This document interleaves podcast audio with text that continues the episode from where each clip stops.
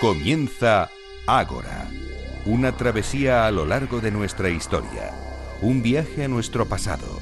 Dirige y presenta David Benito.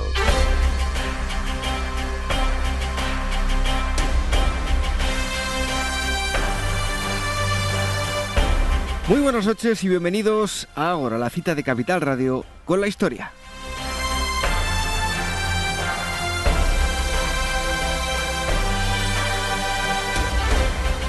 Comenzamos este último mes del año 2018, diciembre, y lo hacemos con una nueva noche de mm, sábado cargada de historia. Para esta asamblea 259 les hemos preparado lo siguiente.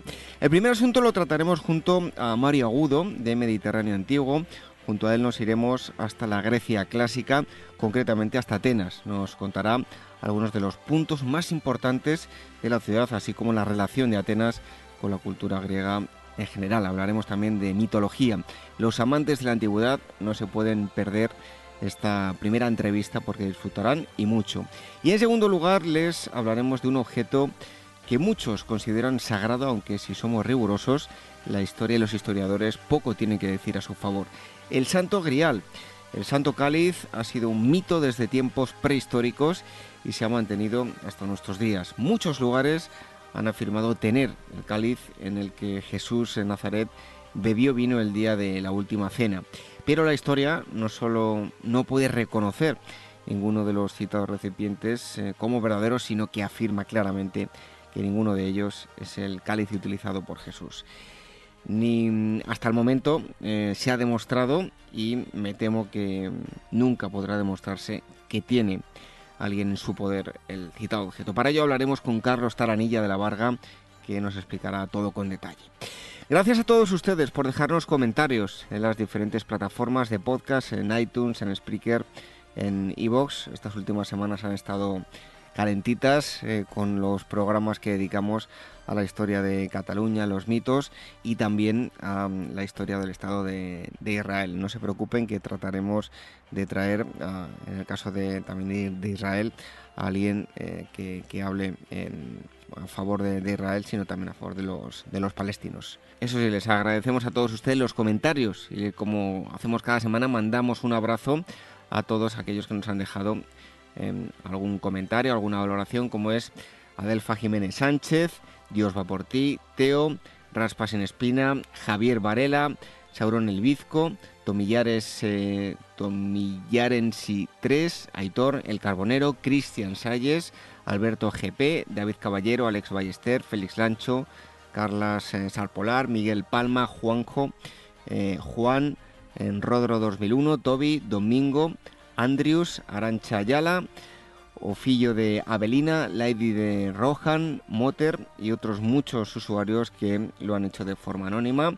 Se lo agradecemos y le animamos a todos ustedes, les animamos a que nos sigan dejando mensajes. También queremos mandar a todos aquellos que nos han dejado valoraciones en iTunes, en Spreaker y les invitamos a que nos dejen mensajes si, si quieren.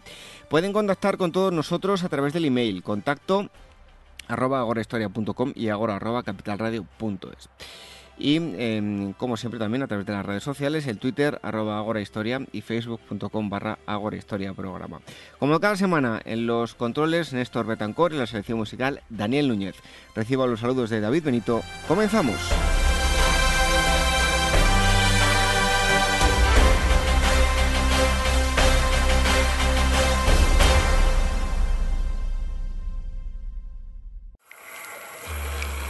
Historias de la prehistoria.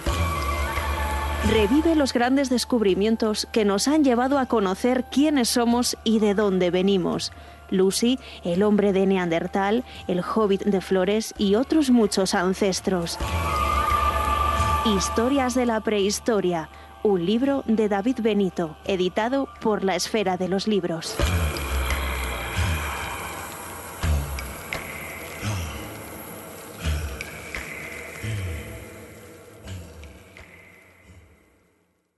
Esto te estás perdiendo si no escuchas a Luis Vicente Muñoz en Capital, La Bolsa y la Vida. No estoy justificando la decisión, no estoy quejándome de aquello, no, estoy asumiendo todo, estoy yendo y encarando la prisión porque considero que es lo que me merezco después de haber incumplido la ley. Pero por supuesto, también soy un hombre libre y puedo emprender de nuevo.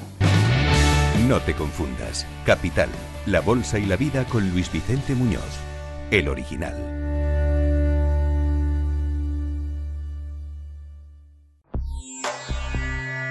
Inmortaliza tu propia historia y no pierdas tus recuerdos.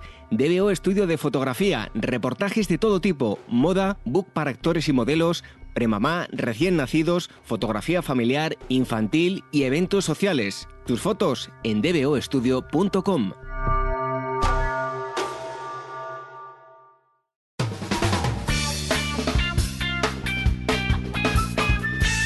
¿Es necesario usar un manual para operar en bolsa? Aquí lo hemos dicho, no me lo ha dicho el VIX. Y por cierto, hablando del manualillo, ¿entiendes?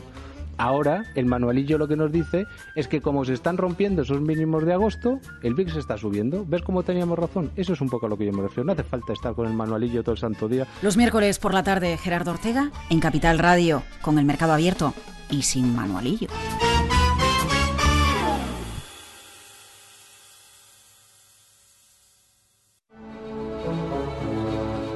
Casa de Hadas, Tumba de los Gigantes, Naragues, nombres fabulosos y enigmáticos que hablan del pasado de una isla legendaria. Cerdeña, a los pies del Mediterráneo, cuenta con un increíble patrimonio arqueológico con mezcla de antiguas culturas y paisajes de otras épocas. Es la isla de Cerdeña antes de la historia.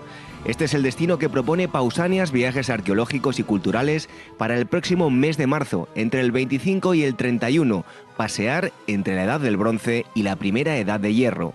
Para más información y reservas en info@pausanias.com, en el teléfono 91 355 5522 y en su página web pausanias.com.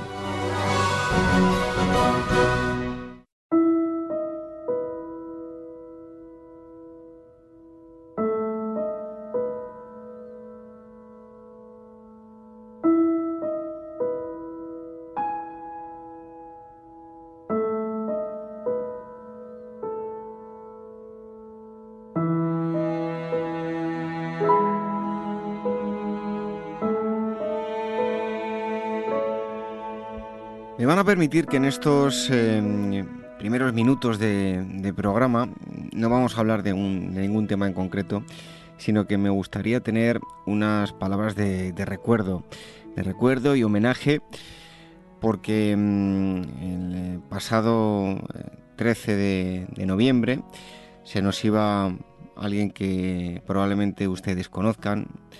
Eh, si son aficionados a, la radio, a los podcasts, conocerían a eh, Fernando Vázquez, presentador de, radio y, televisión, hermano de mm, Santiago Vázquez. Seguro que, han, como digo, muchos de ustedes han escuchado un programa llamado Más allá de la realidad. Eh, anteriormente Sexta Dimensión en Radio Nacional de España, la hayan visto en, en Cuarto Milenio. Y eh, yo el, pasado sábado, tras la finalización de, de Ágora, pues me enteraba de esa terrible noticia del fallecimiento de, Fernando Vázquez. La verdad es que me quedé helado. Tenía 42, 43 años. Guiños del destino quiso que su fallecimiento se produjese el mismo día de, de su cumpleaños. El día 11 de, noviembre sufrió un colapso.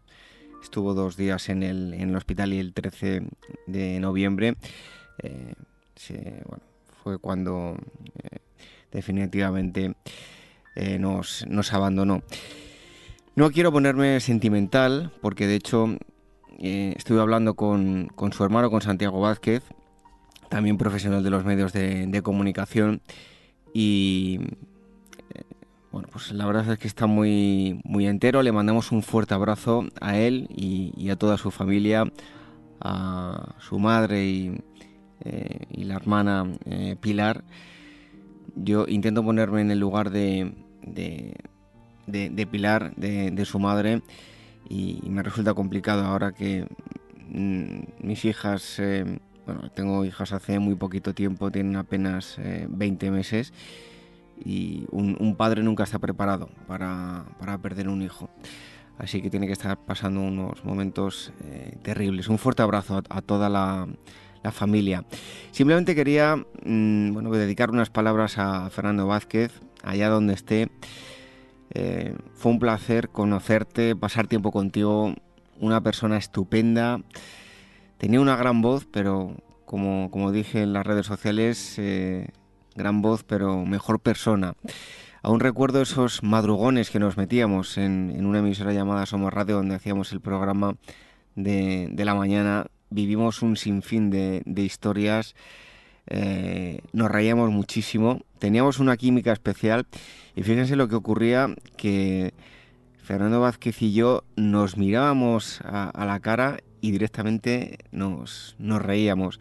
Los boletines informativos teníamos que hacerlo, que hacerlos eh, tapándonos eh, con, un papel la, cara porque era vernos y directamente estuviésemos hablando de, bueno, eh, lo que tocase en aquel momento en un boletín informativo, cosas serias, pues nos, echábamos a reír. Incluso hasta Santiago Vázquez y el, director de la emisora en alguna, cosa, en alguna que, que otra ocasión nos llegaron a regañar diciendo que ya bastaba, pero es que era inevitable, era mirarnos a la cara y, nos, reíamos.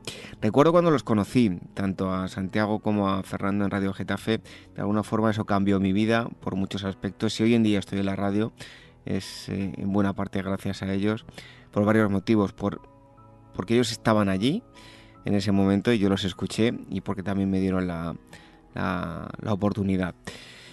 Como digo, le vamos a echar mucho de menos. Eh, Últimamente pues, le veía poco, eh, pero bueno, de vez en cuando nos mandábamos un, mensaje eh, y nos gastábamos nuestras típicas bromas. Así que Fernando, grandísimo profesional de los medios de comunicación, allá donde estés, y grandísima persona, vuelvo a repetir. Esperamos que, estés en un sitio apacible, descansando y disfrutando de, la vida o lo que eh, su hermano Santiago tanto pregona que es la vida después de la vida. No es este el programa para hablar de esto, aquí hablamos únicamente de historia, pero quería que, tener eh, estas palabras de, agradecimiento con em, Fernando Vázquez, al que, como digo, le vamos a echar mucho de menos. Fernando Vázquez, allá donde estés, sé feliz. Un fuerte abrazo de tu amigo David.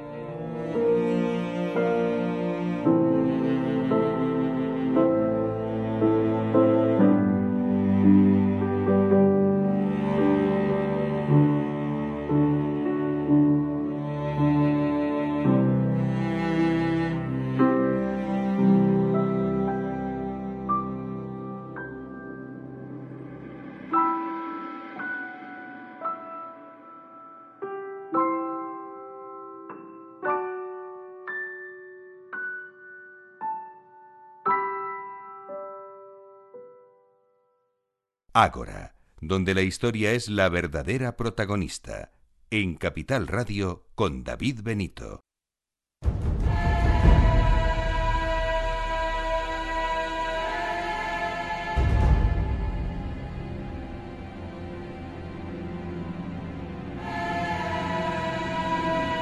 Ágora, historia en estado puro.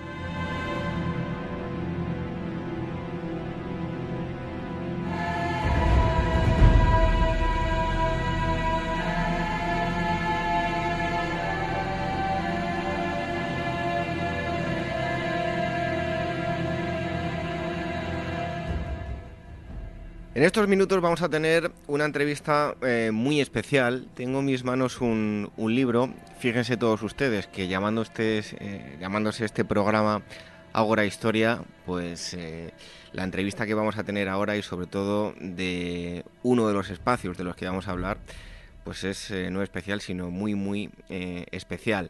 Para todos los amantes del mundo antiguo y en concreto de la cultura griega y de la ciudad de Atenas, eh, pueden eh, adquirir, pues, eh, tanto si son amantes de los viajes como si son amantes de la historia, un libro llamado Atenas, el lejano eco de las piedras. El autor es Mario Agudo Villanueva, está editado por Confluencias y además tiene un prólogo de todo un referente como es Carlos García Gual. una edición preciosa con que puede servir también como una guía para viajar a, Atenas y, disfrutar mucho más del, viaje, incluso con planimetría, en fin, que van a disfrutar de, ello y no es querer vendérselo, es, les estoy diciendo lo que yo siento también como amante de la antigüedad. Y tenemos con nosotros al, autor que es eh, Mario Agudo. Muchísimas gracias por estar aquí con nosotros. Hola David, ¿qué tal? Muchas gracias a ti. Y además eh, también le podéis encontrar a Mario en eh, una web que seguro, sobre todo conocéis muchos de vosotros, que es eh, Mediterráneo Antiguo. Pero hoy está con nosotros para hablarnos de, Atenas, profundizar un poquito en la, en la ciudad. Háblanos en primer lugar, Mario, de, de la Acrópolis que hay tras eh, esos restos de restos de piedra, tras los restos de, de, la ciudad, y diría yo por antonomasia de la antigüedad. Y te pregunto a nivel histórico, pero también, como has estado allí en, en varias ocasiones, eh, a nivel de sentimientos. Yo no he tenido la oportunidad de, de estar allí, es una de las cuentas pendientes que tengo. ¿Qué se siente cuando uno está allí y ama tanto la antigüedad? Pues la verdad es que la Acrópolis eclipsa un poco a toda la ciudad de Atenas, porque es una montaña sagrada desde la antigüedad, coronada por unos magníficos templos y que se ve desde muchas partes de, Atenas. Entonces, prácticamente eh, ensombrece todo lo demás. Eh, cuando uno sube a la cima de la Acrópolis, aparte de las maravillosas vistas que tiene sobre el mar y sobre la montaña y sobre toda la, ciudad moderna y antigua de Atenas, pues siente eh, la típica sensación que uno siente cuando está ante obras que ha estudiado desde bien pequeño. Eh, una especie de objetivo cumplido, de, satisfacción, sobre todo para los amantes de la historia, y también de un poco abrumado, claro, cuando estás ahí al pie del Partenón, del, del Pero a mí, sin embargo, cuando estuve allí la primera vez, lo que más me llamó la atención no fueron los, los monumentos de la cima, quizás porque los tenía ya muy estudiados, sino la gran cantidad de santuarios que había a los pies de la Acrópolis, lo que nos habla de su carácter sagrado para los atenienses. Y es una de las circunstancias que más me, llamó la atención, no solo en la Acrópolis, sino en el resto de la ciudad, que es, eh, siempre hemos hablado de los atenienses como eh, los precursores de la política, de la filosofía, de la razón, pero hay una parte perdón, muy importante, que es la, el carácter sagrado de muchos de los espacios de la ciudad de Atenas. Y en la Acrópolis, eh, las cuevas de Apolo, de Pan, de Zeus, que están en la ladera norte, la Glaurio, que está en la ladera este, eh, todo el complejo de edificios que hay en la, en la ladera sur, me llamaron poderosamente la atención. Em, no sé si conoces em, la reproducción que hay en, en Nashville del, del, Partenón, si has tenido la, la oportunidad, bueno, también tiene su encanto. No, no lo he visitado, pero sí eh, lo he visto en imágenes y he leído sobre ello. Bueno, pues em, como veis, un auténtico amante de la antigüedad. Yo también me declaro amante, ya lo he dicho en, algunas ocasiones, pues fíjate, tengo eh, dos hijas que se llaman Olimpia y Maya. Eh, Maya también viene por, por, los griegos, y dos periquitos que se llaman eh, Apolo y Atenea. O sea que con eso ya te lo, te lo digo todo. mis hijos se llaman el mayor Alejandro y la pequeña Sofía, así que imagínate. Vaya, somos un poco frikis, ¿eh? Un poquito frikis. Bueno, los templos, Mario, ¿dónde encontramos las raíces de los templos? Pues vamos a ver. Mm, la estructura característica de los templos eh, que hoy vemos en, construidos en mármol eh, tiene su origen en mm, probablemente templetes de madera, eh, muy probablemente, bueno, prácticamente seguro, igual que las esculturas de mármol tienen su origen en los suanon de madera, ¿no? y en cuanto a lo que es el aspecto formal, hay Spauford, por ejemplo, que es uno de los investigadores eh, de la arquitectura eh, griega, eh, los ha relacionado con los monumentos egipcios, con algunos templos egipcios, sobre todo en Deir el Bahari, por ejemplo, por esa, esos pórticos columnados y demás. Así que podríamos encontrar ahí la raíz, pero es un tema difícil de investigar porque tenemos muy pocos restos de lo que eran los antiguos templos. Sí que tenemos restos de lo que había antes del Partenón, que es el de Catompedon y, otros templos como el de Atenea Ponias, pero, pero lo que son templos todavía más arcaicos, como si eran de madera, ha quedado muy poco y, nos tenemos que guiar pues por alguna referencia histórica y por poco más. Oye Mario, em, lo comentas en el libro, ¿no? Intentar comprender el mundo griego sin eh, tener un acercamiento al, mito es quedarse cojo en su estudio, ¿verdad? Nada, absolutamente imposible. Eh, no se pueden deslindar. Nosotros nos hemos eh, educado con la etiqueta del paso del mito al logos, que todos los que somos, ya los que tenemos algunos años, lo tuvimos que estudiar en filosofía para selectividad y demás, y cada vez que estudio eh, aspectos relacionados con, el mundo griego, pues se me cae más ese mito, ¿no? El paso del mito al logos, porque el mito ha estado presente a lo largo de todos los, los episodios de la historia de la antigua Grecia. Mm, el mismo Platón, por ejemplo, eh, eh, un pensador, un filósofo que ha marcado con su trayectoria buena parte de la historia de la humanidad, eh, no reniega del mito, ni mucho menos. Eh, por ejemplo, en el Protágoras hay un mito muy bonito acerca de la del origen de de la virtud política, eh, que es el de Pimeteo y Prometeo, y bueno, prácticamente todo eh, se explica con el mito. Por ejemplo, otro aspecto interesante en el Ágora eh, aquí que estamos en, en Historia, en el Ágora había un templo, la Toros, de circular, donde estaba siempre eh, el fuego del el, fuego, ¿no? una especie de, de, hogar de la comunidad de atenienses, eh, como una réplica del hogar individual que había en cada una de las viviendas, ¿no? Pues ese fuego del Pritanio que siempre estaba encendido, estaba protegido por Estia. por tanto, eh, por extensión, mm, robar del dinero de la comunidad, de todos los atanienses, llevarse dinero de lo que era el dinero público, digamos, em, lo que viene a ser los bienes comunales simbolizados por el fuego sagrado, era un sacrilegio, porque constituía eh, robar a espía, ¿no? Eh, así otras muchas cosas, las ideas de justicia, de qué, la dignidad, eh, hay dos, por ejemplo, todo está de alguna manera relacionado con el mito y quizás ahí estriba mm, buena parte del éxito de, algunos de los proyectos políticos atenienses. Por ejemplo, si vamos a la Nix, a la colina de la Nix, donde está eh, la tribuna de oradores, donde se reunía la asamblea, hay templos, hay, eh, perdón, no templos, sino eh, altares dedicados a Zeus Agorayos, por ejemplo.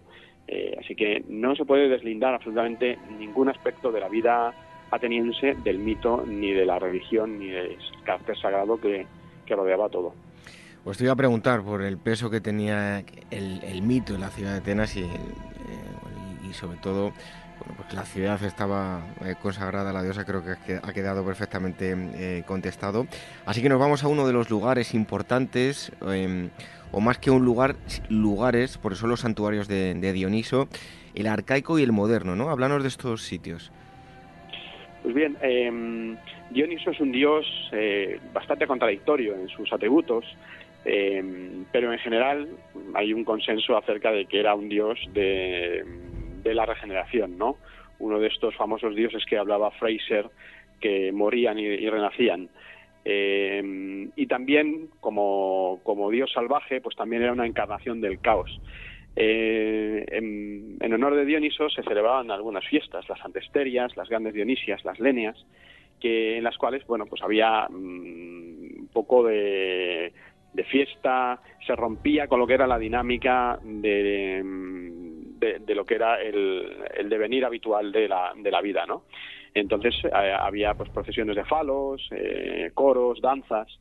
Todo esto se fue institucionalizando y, probablemente de, estas fiestas, de las lenias, de las antesterias, eh, se acabó por oficializar lo que eran representaciones inicialmente sagradas en honor de Dionisos que desembocaron en lo que ahora conocemos como el teatro. Al principio el, teatro se representaba en, en, espacios escénicos de madera. Se sabe que Tespis, por ejemplo, estrenó sus obras en el Ágora, en un espacio que luego fue ocupado por un templo de Ares, pero con el tiempo pues esas estructuras de madera se acabaron consolidando y se hicieron de, piedra, de, material mucho más eh, eh, perenne. Y así surge la primera estructura estable, conocida para un teatro que es el Teatro de Dionisos que se encuentra en la ladera sur. Allí tenemos un santuario arcaico y un santuario más moderno y, era el lugar donde se celebraban las eh, representaciones tanto de las tragedias como de las comedias a partir sobre todo de la época clásica y ahí pues representaron sus obras eh, Sófocles, Eurípides, Esquilo, Aristófanes, eh, grandes celebridades que todavía nos conmueven cuando o nos hacen reír, en el caso de Aristófanes y Las nubes, que es una de mis obras preferidas, por ejemplo. Pues ese es el espacio donde el germen del teatro y donde empezaron a realizarse estas primeras representaciones. Mario, pues dejando a un lado el, mito, eh, tal vez eh, es una parte que bueno, siempre se, conoce, ¿no? la, época esplendorosa, pero ¿cuáles fueron los primeros asentamientos, lo que podemos decir los cimientos de, la ciudad de Atenas? Bien, los primeros asentamientos se producen en torno a la Acrópolis. La Acrópolis es una roca muy porosa que filtra el agua de la lluvia y que, bueno, pues tenía pozos, eh, había eh, pequeños torrentes que facilitaban la vida de las primeras comunidades que allí se establecieron, eh, concretamente hacia la ladera sur, parece ser. Eh, y poco a poco pues se fue consolidando una población en torno a la Acrópolis que fue creciendo alrededor de, esta roca sagrada. luego ya mm, existe la tradición que las fuentes se transmiten y que se explica a través del propio mito del primer rey eh, mítico de Atenas, Céclope, el rey serpiente, de que los atenienses fueron los únicos que no vinieron de fuera, sino que nacieron de la tierra. Esto es algo muy importante para entender la historia de Atenas y se plasma en la figura del rey Céclope, al cual dedico un capítulo en el, en el libro. El rey Céclope era un rey nacido de la tierra, mitad hombre, mitad serpiente. Eh, ese carácter telúrico del, primer monarca mítico entronca de una manera muy clara con esa eh, idea o aspiración de los atenienses de haber sido los únicos que no habían venido de fuera. Eh, entonces esto mm, proporciona a los atenienses una serie de, elementos diferenciadores con respecto al resto de, de habitantes de la Hélade y que, al final también les pasará algo de factura, ¿no? Eh, conseguir la ciudadanía ateniense era algo muy complicado. Por ejemplo, Pericles estableció que solo podían conseguir la ciudadanía ateniense aquellos que fueran descendientes de padre y madre ateniense, ¿no? Esto que a priori podía parecer una medida proteccionista, pues acabó por, por volverse contra los propios atenienses, ¿no? Pero bueno, volviendo a tu pregunta, los primeros asentamientos se establecieron en torno a la Acrópolis y a partir de ahí pues la, ciudad se fue desarrollando hasta lo que conocemos hoy en día. Bueno, pues cambiamos ahora, eh, seguimos en el mismo sitio, pero vamos a un sitio y, ahora sí que es el sitio más especial. ¿no? Yo le puse el, nombre al programa porque me parecía un, espacio, en este caso radiofónico, pero comparándolo con el de los eh, atenienses y de los griegos en general, donde pudiéramos reunir, eh, reunirnos todos para, pues para escuchar, sobre todo, donde atender las explicaciones de, los sabios, eh, donde sociabilizarnos y sobre todo donde celebrar estas asambleas radiofónicas, ¿no? El Ágora. Ahora vamos a hablar más específicamente, pero era un lugar donde transcurría la vida pública, ¿no? Sí, correcto. El Ágora originalmente era un, un cruce de caminos eh, me refiero a épocas bastante arcaicas, eh, que poco a poco pues fue eh, albergando las, los edificios administrativos de lo que se convertiría luego en la, en la gran polis ateniense. ¿no? entonces ahí en el Ágora vemos el primer gran espacio de reunión pública que, se produce en la ciudad y probablemente antes de que hubiera el Ágora hubo enterramientos porque era una zona mm, hacia, las afueras eh, pero luego ya se convirtió en, en, los, en, lo, que hoy conocemos, ¿no? Y allí estaba la sede de todos los, edificios públicos y también había edificios religiosos, como por ejemplo el Festellon, que es uno de los templos mejor conservados del mundo griego, que está en, el Colonos Agolayos, ¿no? que es como se llama la, colina, que una de las colinas que limitan el Ágora. Y ahí en el Ágora estaba el, Atolos, que es el edificio circular que os he comentado antes, en el cual eh, siempre estaba encendido el fuego comunal, el fuego de toda la comunidad de los atenienses. Estaban las estoas, como la famosa estoa de Ataula, que fue reconstruida con dinero de Rockefeller a principios del siglo XX, que eran los espacios de reunión por antonomasia y que eh, hoy podemos disfrutar eh, reconstruido eh, y en, resulta bastante agradable, ¿no? Porque el Ágora es un lugar abierto donde pega el sol ateniense con, con bastante fuerza y en los días de verano pues pasear por el ágora por el, perdón por la estoa de Atalo eh, aparte de la colección que alberga, que es la colección de piezas arqueológicas que se encontraron en el ágora, pues es muy agradable, ¿no? Pero había otras estolas, por ejemplo, la estoa Poiquilé, que está parcialmente ocupada ahora por las vías del metro, eh, pero que es y el pórtico real, que también está muy próximo. Eh, y otra serie de edificios, como por ejemplo los tribunales de la Ilíea, que tienen su sede ahí en el Ágora. Es probable que Sócrates estuviera ahí precisamente em, preso cuando se produjo el, juicio de Sócrates y otros muchos edificios que como por ejemplo el Vodusterion cuando se consolidó el Consejo de los 500 o bueno pues eh, el, altar de los héroes epónimos que también se encuentra allí cuando se produjo la reforma de Clístenes a través de la cual se, se dividió la población eh, ateniense en 12 tribus y bueno pues eh, en 12 tribus no perdón en 10 tribus y bueno, todos estos edificios los, los, tenemos allí. Hoy en día también está la iglesia mm, bizantina de los Santos Apóstoles, construida con parte de los materiales que se encontraron allí y que, bueno, pues eh, no deja de hablarnos también de la propia historia de la ciudad. La ciudad no se quedó parada en la antigüedad, sino que siguió evolucionando y fruto de esa evolución pues eh, nos encontramos con otros edificios también que resultan interesantes. ¿no? Oye, si hablamos del Ágora, eh, podemos hablar de, leyes y si nos vamos al año 620 a.C., se produce un primer intento de establecer eh, un conjunto de leyes, ¿verdad?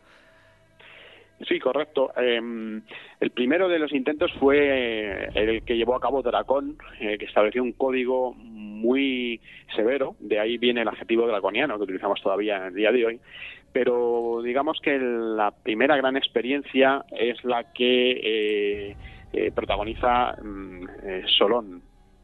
Solón es uno de los, de los sabios de, de Atenas, de, bueno, uno de los sabios, de los siete sabios de Grecia, y eh, se le encarga, en un contexto de una gran conflictividad social, que eh, elabore una serie de normativas para, para poner un poco de él, deroga todas las normativas que había implantado Dragón, salvo las referentes al homicidio, y lo que tiene claro es que tiene que llevar a cabo una modificación importante eh, que eh, restablezca un poco de equilibrio en la sociedad ateniense, que estaba bastante enfrentada entre las clases más poderosas y las más humildes, ¿no?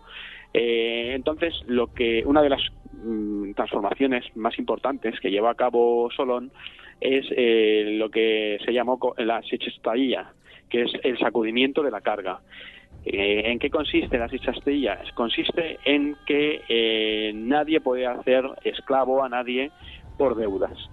Era muy frecuente que si alguien contraía deudas con otra persona, la manera de pagarlas era esclavizándole. Se llegó a la circunstancia, según cuenta el autor de la Constitución de los Atenienses, que es una obra a través de la cual hemos conocido buena parte del funcionamiento legislativo de la ciudad, eh, se atribuyó a Aristóteles en un momento, pero parece que es del círculo de Aristóteles, pues nos dice el autor de esta obra que la mayoría era esclava de la minoría. Entonces, eh, podemos entender eh, la necesidad y la importancia que tenía este decreto para el sacudimiento de la carga, ¿no? que, que llevó a cabo Solón, sin el cual era muy difícil que se pudiera llevar a cabo ninguna otra reforma, porque claro, si había una mayoría que controlaba, perdona, que era controlada por la por una minoría, pues difícilmente podían eh, profundizarse en la lucha por los derechos políticos. ¿no? Y ese punto fue un punto de inflexión importante. Solón hizo una legislación muy profunda eh, que afectó a muchos aspectos de, la vida eh, ateniense. dividió también la sociedad en cuatro clases, los pentacosiomedimnois, los hipei, los ceugitai y los tetes.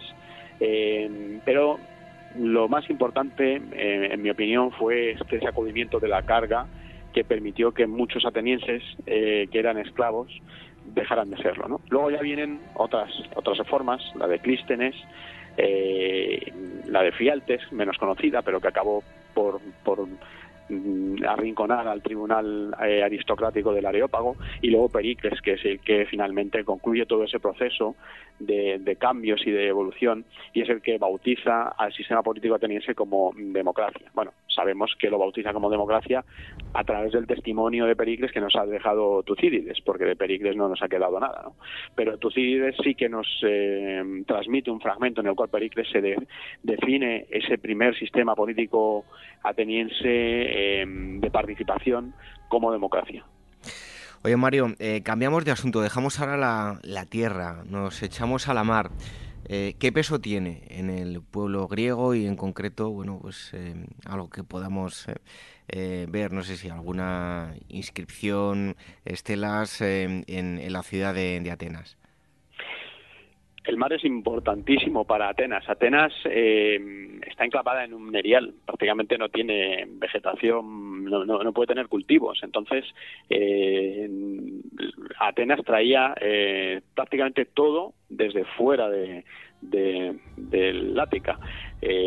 por ejemplo, madera de Macedonia, el grano del, de los puertos del Mar Negro, que se, que se cultivaba en, la península de Crimea y en el sur de Ucrania. Y luego también, desde el punto de vista del comercio, Atenas exportó a través del mar buena parte de su cerámica a, importantes núcleos del Mediterráneo, ¿no? Así que Atenas era una ciudad abierta a la mar. Eh, no siempre eso fue así, en, en, los periodos más arcaicos no, pero a partir del desarrollo de la cerámica, eh, sobre todo, y por la necesidad de abastecer a, una población cada vez más creciente, pues claro, ya no había cultivos suficientes en los alrededores del de, Ática o en el mismo Ática y entonces había que traer el grano desde el Mar Negro y bueno y, dar salida a toda la producción cerámica que, se llevaba a cabo en la ciudad con el paso del tiempo, desde el punto de vista militar, eh, claro, todas estas rutas comerciales que servían para para traer el grano, para comerciar la cerámica, eh, necesitaban ser protegidas, por lo cual Atenas necesitaba tener un control sobre el Egeo. A partir de las guerras médicas, eh, pues se produce un control más efectivo eh, con la constitución de la Liga de Delos, que en mi opinión fue el principio del fin de, la hegemonía ateniense sobre el resto de polis pero que bueno pues explica esa necesidad que tenían los, los, atenienses de, de poder em, eh, de abrirse al mar. Y además, eh, la idea, por ejemplo, de la construcción de los muros largos, los famosos muros largos que protegían la ciudad, era que la ciudad fuera infranqueable por tierra porque podía abastecerse a través del mar, ¿no? Eh, así que es absolutamente, igual que hablábamos antes de que el mito y la historia de Atenas no se pueden disociar, tampoco se puede disociar la historia de Atenas del mar. Bueno, hay otro de los puntos en el libro que me ha parecido curioso. Nos vamos hasta el año 430 a.C., hablamos de la peste. ¿Qué sabemos sobre, sobre esto y qué nos ha aportado la arqueología en las últimas décadas? Incluso se ha reconstruido un, un rostro, ¿no? La peste de Atenas fue un brote muy virulento que afectó además a Atenas en un momento complicado porque estaba en el, en el seno de las guerras del Peloponeso. Sabemos bastante acerca de ella porque Tucídides eh, fue, estuvo enfermo, contrajo la enfermedad y la describió muy bien en uno de sus pasajes. Pericles, de hecho, y parte de su familia murió también por, por esta peste. La arqueología lo que nos ha mm, proporcionado son restos a través de los cuales se ha podido saber que eh, se ha podido conocer o qué pudo haber pasado. Eh, parece ser que, que bueno, pues eh, fue una especie de enfermedad infecciosa que se propagó con mucha velocidad debido al hacinamiento que había en la ciudad, porque en el contexto de las guerras del Peloponeso, pues mucha población se refugiaba dentro de Atenas y, de, y dentro del perímetro de los muros largos y bueno, pues hemos encontrado algunos restos eh, en el entorno cerámico de fallecidos que, cuya datación se ha situado precisamente eh, en la época de la peste. Incluso se ha podido mm, recrear el aspecto de una chica ateniense de la época, ¿no? Así que podemos decir, tenemos bastantes datos. En el libro, por ejemplo, describo los síntomas que describe el propio Tucídides, que debió de sentirse tan mal el pobre hombre que le dolía prácticamente todo el cuerpo, por lo que se ve, porque hablaba de vómitos, de dolores de tripa, de, fiebres altas, de erupciones en la piel. bueno, un, cuadro bastante preocupante y que acabó por mermar muy, mucha, una buena parte de la población ateniense. Bueno, eh, Cicuta, Sócrates, eh, me ha parecido muy curioso, y no sé tú que, has estado allí, poder visitar la, prisión. Sí, bueno, hay un mito, eh, bueno, más que mito, es una tradición oral que se ha transmitido en Atenas de que la, prisión de Sócrates estaba subiendo hacia hacia el monumento a Filopapos, en la, en la colina de las Musas, a mano izquierda, ¿no? A mano izquierda hay una especie de, de viviendas eh, trogloditas que mm, la tradición ha, tenido por bien llamar la prisión de Sócrates, pero en realidad Sócrates debió de estar preso en el Ágora, eh, al lado de la Elia, que era la sede de los tribunales, ¿no? Allí fue juzgado. El juicio de Sócrates es probablemente uno de los fracasos de la democracia ateniense, eh, porque, bueno, pues eh, no tienen mucho fundamento los eh, cargos de los que se le acusó. La figura de Sócrates es una figura incómoda, estaba vinculado a algunos personajes también controvertidos, como Alcibíades, por ejemplo, y bueno, pues eh, bastantes personas de Atenas, sobre todo eh, personajes importantes de la nobleza ateniense, le veían con recelo, ¿no? Porque, bueno, pues eh, tenía mucha influencia sobre los jóvenes, paseaba por allí preguntando cosas, siendo incómodo, pero fue juzgado con, con, bastante edad, ¿no? Una edad bastante avanzada, es decir, que siempre había hecho eso. Y Aristófanes, por ejemplo, lo retrata en las nubes de una manera muy burlesca. Así que, bueno, hay algo más en el juicio de Sócrates que, nos habla de, bueno, pues un pequeño fracaso de la ciudad como colectivo, ¿no? Que fue capaz de, condenar a muerte a, una de sus personas más, más prominentes. De hecho, Sócrates era todo un ciudadano, había combatido en, en la guerra como, como correspondía a los deberes de ciudadano ateniense, igual que Platón, que también combatió y sin embargo pues fue fue ajusticiado y hoy eh, podemos ver el lugar donde estuvo preso y que es muy probablemente las celdas que están próximas los restos de las celdas que están próximas a, a la LIA a la sede de la LIA eh, Mario, muy resumidamente, porque dedicas un capítulo entero a, hablas, eh, lo titulas de Alejandro a Roma. ¿Cómo cambia Atenas en esta fase? Muchas influencias de, de fuera y, y, se produce, bueno, hay nuevos espacios, ¿no? Sí, eh, Atenas empieza su declive como ciudad a partir del, digamos, del mm, desmantelamiento de la Liga de Delos que se opera en el contexto de las guerras del Peloponeso, ¿no? Digamos que el mayor momento de éxito de Atenas es también el punto de inflexión a partir del cual Atenas empieza a decaer. Y con Roma, pues eh, lamentablemente para la ciudad, pues llega eh, empieza a perder mucha importancia. Pero la ciudad sigue, como decía antes, la ciudad sigue viva y siguen construyéndose edificios, ¿no? Adriano, por ejemplo, emperador romano, benefactor de Atenas, eh, se propuso darle una segunda vida a, la ciudad y construyó eh, importantes eh, edificios, ¿no? Por ejemplo, la biblioteca de Adriano, parte de la cual se conserva todavía hoy, la puerta de Adriano, hay una inscripción en la puerta que, indica que hasta aquí llega la ciudad de Teseo, es decir, la ciudad antigua de Atenas, a partir de aquí empieza la ciudad de Adriano, ¿no? la, ciudad nueva.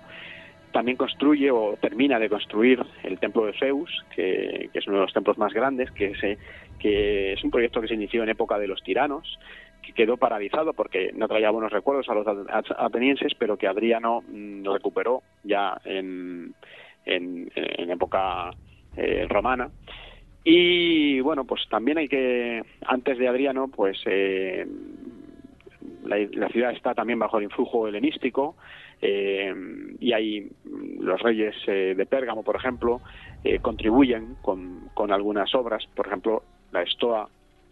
el,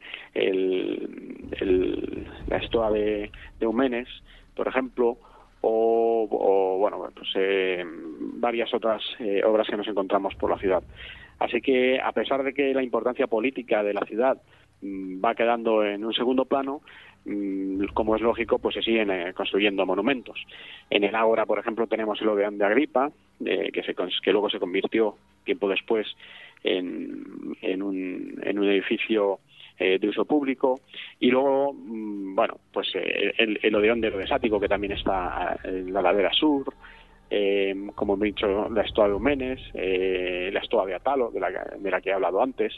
Así que bueno, la ciudad sigue enriqueciéndose eh, con el foro, por ejemplo, romano, el, el, ágora romana, que está en un costado de, la ágora griega. Allí está la Torre de los Vientos, de Andónico de Cirro. Así que bueno, sigue, sigue recibiendo contribuciones, eh, pero bueno, ya la importancia política que tiene la ciudad pues eh, va, va decayendo. Bueno, son muchos aspectos los que se tocan en el, en el libro eh, y para terminar, bueno, yo les invito a los eh, oyentes a que si quieren viajar a Atenas y no lo conocen o si van a viajar y quieren tener una visita guiada a través del libro, pues accedan a él. Te voy a pedir a ti recomendaciones eh, para hacer esa visita con tu libro, no sé, tú que has estado allí, cómo prepararlo, ¿qué recomendaciones darías? Bien, la primera es que no se centren solo en la Acrópolis. La Acrópolis eh, efectivamente es uno de los eh, monumentos más icónicos no solo de Grecia sino de todo el mundo, puesto que tiene el Partenón, tiene el Electeion con, con las famosas cariátides, los propíleos, eh, todo tiene un aspecto muy monumental. Eh, pero la ciudad está llena de piedras, que por eso el libro se llama El lejano eco de las piedras, ¿no? Piedras que aparentemente mm, no nos llaman la atención por su estética, pero que el pasado que encierran eh, nos habla de, de, nuestro propio origen como, como civilización, ¿no? Porque eh, si nosotros quitáramos la historia de Atenas, de la historia de Europa, nos quedaríamos sin nada. Eh, Ten en cuenta que, por ejemplo, eh, hemos hablado en esta entrevista de Eurípides, Sofocles, Esquilo, que son eh, los grandes autores trágicos, Aristófanes, autor de comedias, hemos hablado de Pericles, de Platón, de Sócrates, Aristóteles también tuvo el liceo allí, eh, Fidias, construyó, es el, el gran ejecutor, del, de las esculturas del Partenón, estamos hablando de personajes tremendamente relevantes en la historia de la humanidad que se concentraron en un momento eh, en Atenas, ¿no? Así que eh, pasear por la ciudad de Atenas es mm, re rememorar todos estos eh, hitos históricos. A mí, aparte de la Acrópolis, como he dicho al principio de la entrevista, me encantan las laderas, esas cuevas que nos hablan de, del carácter sagrado que tenía la roca para los atenienses. El cerámico es uno de los mm, yacimientos arqueológicos más importantes de la ciudad, con un museo en el propio yacimiento muy interesante. En el cerámico está, por ejemplo, el Pompeion, que se construyó para eh, organizar la procesión de las Panateneas pero también tenemos otros otros edificios que nos hablan de la historia de la ciudad, por ejemplo, los muros de Temisto, que se conservan parte de ellos, eh, el Tito Patreion, que está también en, el, en la vía de las tumbas, eh, la, la, puerta sagrada que conducía hacia Leusis, todo eso, el, el de Sema, que era el cementerio eh, público, donde estaban los atenienses, también estuvieron ahí enterrados, no en el de Sema, sino en sus propias tumbas, Pericles y Solón. Así que tenemos allí en ese yacimiento eh, muchos eh, eh, fases de la historia de Atenas. Me encanta, por ejemplo, el atardecer en la Nix. Eh, es un espacio muy abierto donde se reunía la asamblea de atenienses. Es un espacio natural prácticamente concebido para reunirse. Así que digamos que la naturaleza le brindó a Atenas el regalo de esa montaña, la montaña de las ninfas, para que se reunieran eh, en asamblea. Y las vistas que tiene la Acrópolis, por ejemplo, desde la Nix, son una de las más bonitas que, que, que a mí me, me, me gustan más porque eh, se ve realmente la naturaleza de la Acrópolis como una especie de mazacote de piedra que sobresale sobre el resto de la ciudad. ¿no? También son muy bonitas las vistas desde el monumento de Filopapos, que es, está sobre la columna, sobre la colina de, de, las Musas, pero está menos visto, en mi opinión, eh, la vista desde, desde la Nix. Y qué más, pasear por el Ágora, eh, pero no solo ver piedras, sino ver todo lo que aquello significa eh, las, las, primeras sedes de, la, de las instituciones democráticas, eh, pensar sobre ello y sobre cuál es nuestra situación actual también nos puede arrojar un poco de luz. Y, ahora, por ejemplo, también tenemos el Gran Museo de la Acrópolis, un nuevo museo, bueno, nuevo, ya lleva unos cuantos años en marcha. Antes el museo estaba en la cima de la Acrópolis, un museo muy, muy modesto. Ahora hay un museo que corresponde a la magnanimidad del, del, del, del lugar del que hablamos, ¿no? Y bueno, pues también recomiendo escaparse al Liceo de Aristóteles, que fue abierto al público no hace muchos años.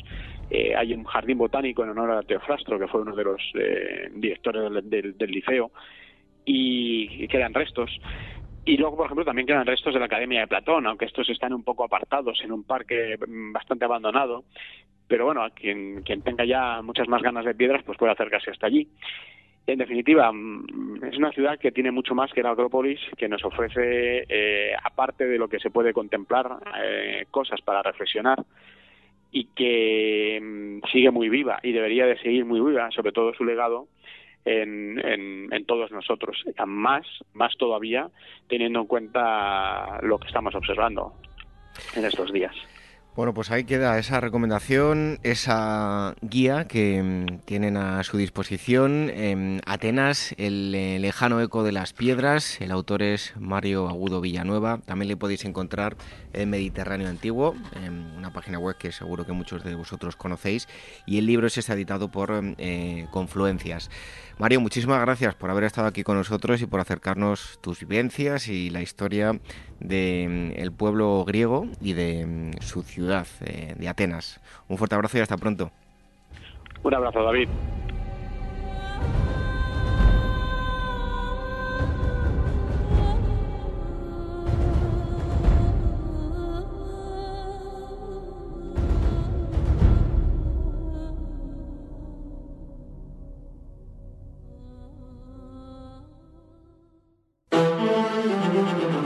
Este mes Despertaferro Arqueología e Historia dedica su nuevo número a los etruscos, una civilización del occidente mediterráneo que llegó a eclipsar la influencia de las colonias griegas en Italia y que rivalizó en esplendor con la naciente Roma. Descubre cómo este enigmático pueblo dominó los mares y los oscuros caminos hacia la vida de ultratumba. Despertaferro Arqueología e Historia, Los Etruscos, a la venta en librerías, kioscos, tiendas especializadas y despertaferro-ediciones.com.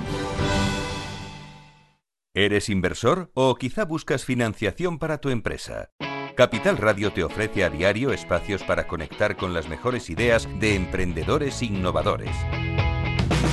Escucha a Eduardo Castillo en After Work, a Laura Blanco con Financia tu Pyme, a Luis Vicente Muñoz con Mentoring o el programa del Private Equity. Tanto si buscas dinero como si buscas dónde invertirlo, encuentra con quién hacerlo en Capital Radio.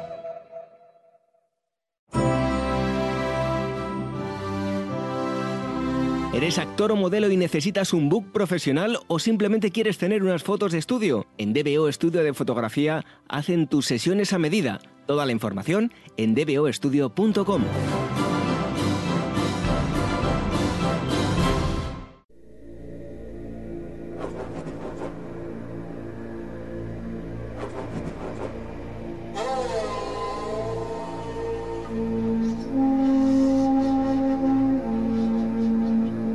Ágora, historia en estado puro.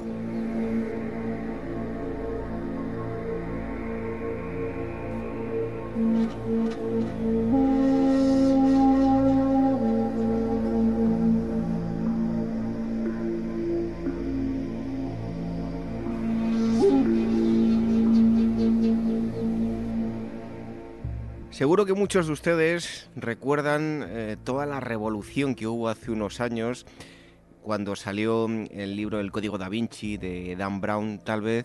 Muchos de los que nos escuchan ahora eran unos niños y hoy ya son unos adultos que se han incorporado al, programa y, ven ahora de otra forma, o no sé si de la misma, eh, eh, lo que es el, Santo Grial y aquel Código da Vinci. Eh, recientemente se ha publicado un libro llamado El Santo Grial, la obra de referencia sobre el mito y la historia de la reliquia por excelencia del cristianismo, está editado por Almuzara y mm, eh, el autor es un viejo conocido de, de Ágora Historia, que es Carlos eh, Javier Taranía de la Varga, licenciado en Geografía e Historia, con especialidad de mm, Historia del Arte por la Universidad de, de y ha estado aquí en varias ocasiones hablándonos de, diversos temas, sobre todo de, de, arte. Carlos, muchísimas gracias por estar un día más aquí con nosotros en Ágora Historia. No hay de qué encantado de estar de nuevo en el programa. Bueno, el salto, el santo grial, eh, como decía yo, muy de moda hace unos años con el libro de Dan Brown, El Código da Vinci. Eh, Carlos, estamos hablando de un mito que podemos decir que trasciende lo cristiano, ¿no? Sí, efectivamente. Cuando hablamos del Santo Grial no estamos hablando de una pieza histórica, por supuesto. Estamos hablando de un mito o de una reliquia, pero si es reliquia será desde el punto de vista del cristianismo. Por eso a mí me gusta dejar claro desde, desde el principio, cuando se trata este tema, que cuando nos referimos a la reliquia no podemos nunca hablar de la copa que utilizó Jesucristo en el jueves santo. ¿Por qué? Porque Jesucristo y la copa es un tema evangélico, no es de raíz histórica. Entonces, ¿a qué nos referimos? Nos referimos al recipiente que los antiguos cristianos, los primeros cristianos, consideraron que había utilizado Cristo, pero nunca nos podemos referir al que usó él, porque eso es cuestión de fe y la fe es cuestión de, de creyentes. Por tanto, el mito surgió a partir mm, aproximadamente, aunque hay una referencia más antigua que luego comentaremos, surgió a partir de los poemas medievales del siglo XII, finales del siglo XII. El primero se atribuye a Cretián de Troyes y como falleció sin terminarlo, pues hubo numerosos continuadores. Aunque la cita más antigua del Santo Grial aparece que es muy poco conocida. La hemos rescatado en este libro, en una obra de Javalois, mm, eh, cita que en el año 717 un monje irlandés llamado Valerán ya mencionaba el cáliz de Cristo como el Santo Grial. Es una cita extraña porque no siendo, es una cita única, no siendo esa y ya que trasladarse al siglo XII, pero dejando claro que cuando hablamos del Grial estamos hablando de una pieza mítica o de una pieza religiosa, nunca de una pieza histórica. Una pieza histórica sería mm, en este libro aportamos al final los datos, la que los cristianos consideraron que había utilizado Cristo, pero que consideraron, no que utilizó porque Cristo tampoco es personaje histórico. Bueno, em, si hablamos de lo que es los orígenes del, mito, no como el Cali de Cristo, sino como eh, un recipiente, un caldero, em, un recipiente eh, con, eh, bueno, podemos decir mágico, podemos retroceder aún más en el tiempo a la cultura celta, ¿no? ¿Dónde están los orígenes del mito? Ah, efectivamente, en la cultura celta pues se consideraba el caldero de la abundancia que, ellos tenían en su mitología, eh, puede considerarse el origen de este mito, porque el caldero era el recipiente por antonomasia, mm, eh, rodeado de perlas que se hallaba en el, en el inframundo, un lugar paradisíaco lleno de placeres, donde abundaban los alimentos, la juventud era eterna, etcétera. Entonces, en, esa, en ese recipiente es donde se contenían los alimentos imprescindibles para subsistir y consideraban que incluso era posible revivir a los caballeros sumergiendo su cabeza en el interior del gran caldero. Entonces mm, sería el primer paso de, un recipiente considerado mítico, aunque ya en la prehistoria, por ejemplo, la Venus de Lausel se la representaba con el cuerno de la abundancia. Eso sí, estamos hablando de, unos 20, de hace unos 20.000 años. Por tanto, siempre ha habido en el sustrato mitológico un recipiente con poderes míticos, con, poderes mágicos. Eh, eso enlaza con el tiempo, pues con el recipiente cristiano, con el grial. Bueno, ahí eh, autores podemos citar, por ejemplo, a, Troyes, a Robert de, Borón, también lo podemos relacionar con el ciclo áurico, en fin, que hay toda una mitología a lo largo de la historia que, que habla de, bueno, no, no del cáliz en sí, pero sí de un objeto similar, ¿no?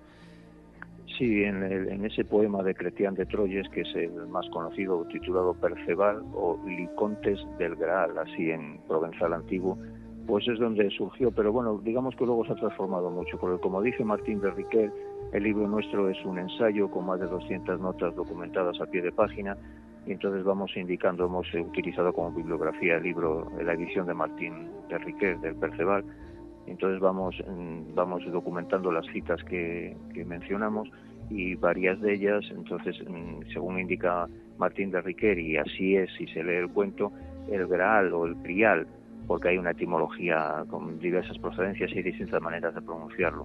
No era un recipiente para contener alimentos, no era para contener alimentos líquidos, sino que en él se llevaba la comunión bajo la especie del pan, digamos la hostia consagrada, se llevaba a un rey enfermo un personaje que aparece en una procesión que rememoraría como un viático, es decir, cuando se lleva la comunión a los enfermos en el cristianismo, y aparece siempre pero conteniendo la comunión en estado sólido, no en estado líquido. Por eso eh, eh, luego hubo una transformación. Cuando Cretián de Troyes falleció sin terminar el cuento, aquel relato había cobrado mucha fama mm, a través de los juglares que lo recitaban por las plazas y las calles de las incipientes ciudades medievales y entre la clase noble, incluso dio origen a las novelas de caballerías, está aquí el primer antecedente, pues hubo numerosos continuadores. Uno de ellos, Robert de Boron, fue el que trasladó la acción, hizo una traslatio a la época de Jesucristo y entonces a través del Evangelio apócrifo de Nicodemos, pues relató como cuando del cadáver de Cristo brotaba la sangre, ojo, la iconografía eh, en general presenta el dato equivocado. No fue cuando estaba crucificado y sangraba las heridas, sino cuando Arimatea, por ser el pariente masculino más cercano, según los judíos era el encargado de efectuar el entierro, cuando estaba lavando el cadáver, comenzó a brotar sangre por las heridas, lo cual también es imposible porque un cadáver al cabo de una hora aproximadamente la sangre se coagula, incluso había que bombear para sacarla. Bueno, pero así dice dice la dice el Evangelio apócrifo de Nicodemos en el que se basa en el que se basa el relato de Borón, recogió, al ver que brotaba la sangre, pues la recogió en ese recipiente. En ese momento es cuando insertó ya el santo grial, lo mezcló con el cristianismo. Y a partir de ahí, pues eh, hubo otros continuadores, como el alemán von Eschenbach, pero aunque ahí también hay otra especie de traslatio, porque resulta que sitúa la acción en Oriente y el cáliz ahí, o el grial, mejor dicho, el grial ahí no es un cáliz, es una piedra, una piedra brillante que descendió del cielo, según también otra leyenda de la corona de Lucifer, vencido, la trajeron los ángeles a la tierra, etcétera. Y se podría emparentar un poco con la piedra negra que adoran los árabes en la Kaaba. Digamos que Eschenban quiso hacer como, como hoy día en el término al uso de la alianza de civilizaciones, pues quiso un poco sellar la paz entre Oriente y Occidente e intentó combinar un poco la leyenda. El siguiente salto ya más conocido es el Parsifal de Wagner y ahí sí vuelve a ser un Cali de nuevo.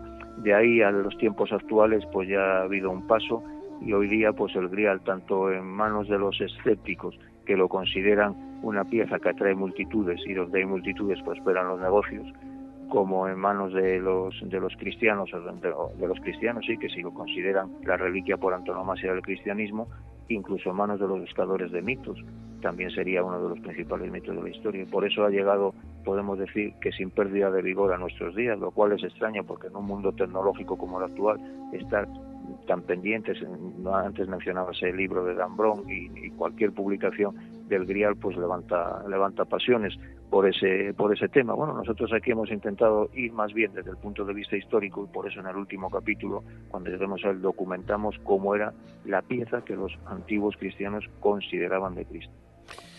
Bueno, pues comenzamos por el principio eh, y lo primero es eh, a nivel conceptual, ¿no? Em, a nivel etimológico, grial, ¿qué es? Sí, bueno, el grial es un término que alude a una especie de, recipiente, digamos de tipo bandeja, un plato plano, eh, que estaba destinado pues para contener alimentos sólidos, como estamos diciendo. Lo que pasa que como la etimología es, digamos, es muy, muy complicada y hay diversas fuentes, pues eh, en general se admite que el término procede del francés sangreal eh, o sangral. Bueno, pero ¿y eso qué significa? Pues puede tener la acepción de, santo grial o incluso hay también autores que lo, que lo relacionan con el término, eh, es en francés, eh, sang, sang terminado en G real. En ese caso sería sangre real, aludiendo a que había contenido que había contenido en su interior la verdadera sangre de Jesucristo. Por ejemplo, para el francés Louis Carpentier, el término proviene de la raíz car hogar, que significa piedra, C-A-R-N, altar de piedra de los antiguos sacerdotes de vidas, y por tanto podría aludir a un recipiente de piedra. De todas formas, las pronunciaciones son, son diversas, greal o graal en francés, grail en inglés, grial o greal en, en fin, parecidas, ¿no? Incluso en, en catalán, gresal, gresol, grasal en provenzal, Graal también se dice en italiano, y además de las raíces etimológicas, o quizá por la abundancia de las mismas, son muchos los significados que posee, aparte del cuerno de la abundancia y los calderos celtas que comentábamos antes, eh, pues eh, el poeta inglés Peter Grove, reciente fallecido en 2003, y su compatriota aún viva, la poetisa Penélope Sartre, nacida en el 47, ven en la imagen del grial un símbolo de la matriz femenina y del ciclo menstrual y hay teorías esotéricas, por supuesto, que pretenden relacionar esa acepción sangre real con la descendencia y el linaje de Jesucristo en la tierra, pero bueno, digamos que estamos ya entrando ahí en literaturas, en literaturas esotéricas. Son muchos los que han dicho, eh, pues precisamente con el libro de Dan Brown, que el término ese de sangre real no era un cáliz, sino un linaje, ¿no? Efectivamente, sí, que, un linaje incluso que se trasladó a América. Mm, bueno, es que desde luego ahí la fantasía no tiene no tiene no tiene esquinas donde donde cortarlo. Por ejemplo, en, las calaveras, en las carabelas de la de Colón que descubrieron América va grabada la cruz de los templarios.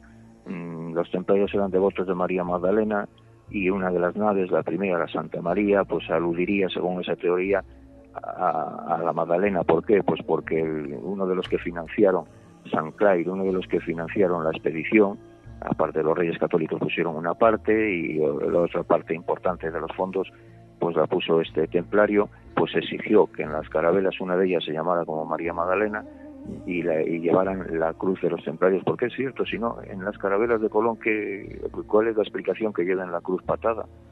Bueno, pues eh, la explicación es que había puesto los fondos, según esas teorías, los templarios.